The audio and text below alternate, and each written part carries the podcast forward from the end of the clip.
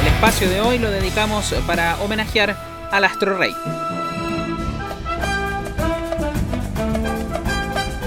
Edson Arantes do Nascimento nació en una barriada en Minas Gerais.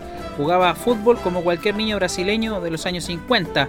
Ahí fue descubierto por el seleccionado de su país, Vladimir de Brito, quien se lo llevó a Sao Paulo al puerto de Santos, cambiándole la vida para siempre.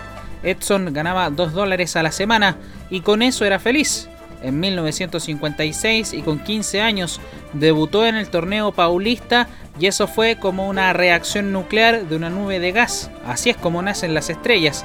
Y la radiación estelar aplastó a Corinthians y Palmeiras, los gigantes del estado, y todo giró en torno a Pelé y sus santos. Rápido, de buena gambeta, habilidoso, inteligente, con un potente remate de media distancia, buen cabezazo, pierna fuerte al defender, Pelé fue un jugador muy completo este Pichiote alcanzó su fama de ídolo mundial en 1958.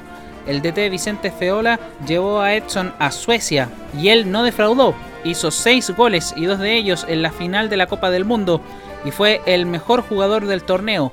Ahí murió Edson y nació el Rey Pelé. Con su nueva estrella, el Santos ganó 14 torneos estaduales, 6 Brasileiraos, 2 Copas Libertadores, 2 Copas Intercontinental y una Recopa Mundial. El Santos dejó de ser un club de fútbol y se transformó en una feria itinerante que viajó por el mundo mostrando a su máximo orgullo.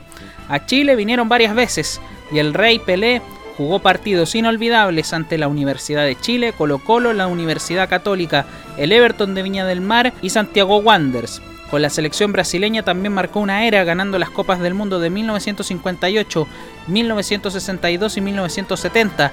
Esta última fue la mejor expresión de fútbol de un equipo campeón del mundo.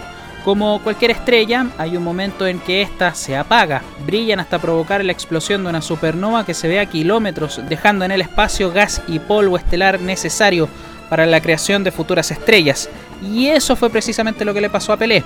Dejó el Santos y fue tachado de traidor se fue a jugar al Cosmos de Nueva York en los Estados Unidos, donde brilló pero nunca fue lo mismo. Se retiró en 1977. En 21 años de carrera profesional, Pelé pasó de 2 dólares a la semana a una fortuna de 100 millones de dólares. Anotó 1.284 goles en 1.351 partidos. Fue elegido el mejor jugador del fútbol del siglo XX por la FIFA, el mejor deportista del siglo por el Comité Olímpico Internacional. Fue nombrado Ciudadano del Mundo por la ONU la reina Isabel II le dio la orden al mérito del Imperio Británico y actuó en cuatro películas, una de ellas con Sylvester Stallone, Edson, un niño de una barriada de Minas Gerais, hijo de un futbolista frustrado, hizo todo eso y hoy cumple 80 años.